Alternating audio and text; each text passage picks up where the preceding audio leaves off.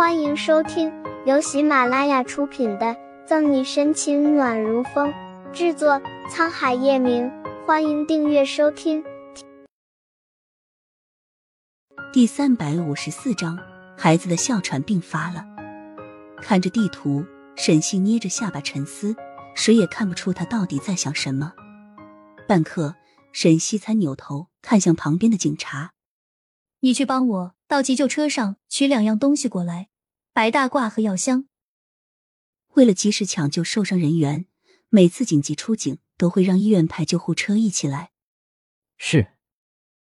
虽然不知道沈西葫芦里卖什么药，解救人质好端端的要什么白大褂和药箱，警察还是没有多问，急忙去取。你们这些警察到底在搞什么鬼？如果彤彤出事，我让你们跟着一起陪葬。注意沈西这边动作的尼基塔威胁道：“沈队，你的意思该不会是……”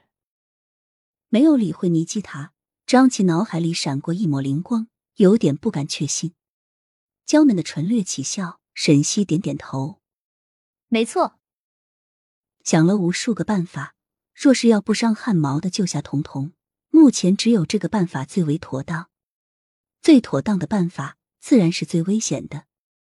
如心中所想，张琪摇头：“不行，我不可以让你去冒险，就算要去，也是我去。”歹徒手里有枪，院子中还有一车煤气罐，像定时炸弹，不知什么时候会爆炸。张琪怎么可能让沈西一个人前去冒险？知道张琪的想法，沈西边默算时间边解释。张队，形势严峻，你不是不知道。全场能接近歹徒的，放眼看去就我们两个人。但你去的话，能由我去让歹徒同意的可能性大吗？可是，张琪还有点犹豫。去办这件事，女人的确比男人更容易让歹徒放松警惕。好了，张队，你在外面随时准备接应我，让狙击手做好准备。哎，好吧，不过你一定得注意安全。沈西都这样说了，张琪无奈，只能答应他的办法。没有多久，沈西要的东西就到了。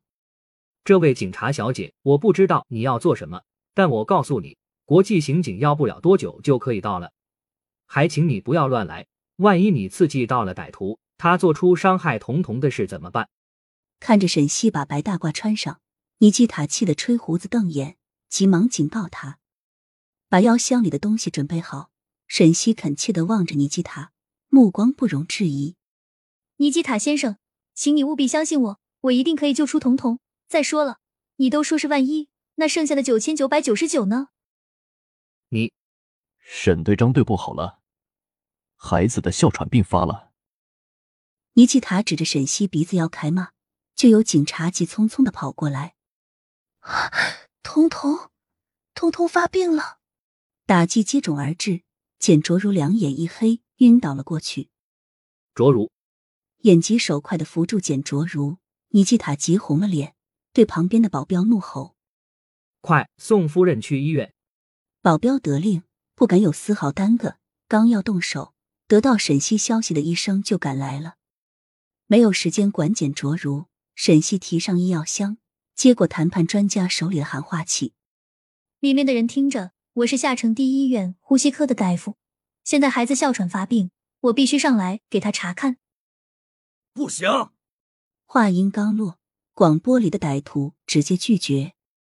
和之前相比，歹徒的声音更加颤抖。沈西知道，这是歹徒的心理压力到了极限。你看看你旁边的孩子，呼吸困难，面色铁青发紫，再这样下去肯定会出事的。如果他出事了，你用什么做筹码？沈西不疾不徐，一针见血。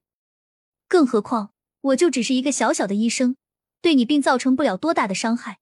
给孩子看完病后，我马上离开。这歹徒迟疑了，满是红血丝的眼睛看着地上已经奄奄一息的童童，手心里冷汗涔涔。外面的那个医生说的没错，如果孩子出了什么事，那他就没有筹码了。考虑清楚事情的利弊。歹徒牙一咬，心一横，可以让你给孩子看病，但必须是你一个人上来，除了药箱外，不准带其他东西。敢有什么小动作的话，我手上的枪不是吃素的。本集结束了，不要走开，精彩马上回来。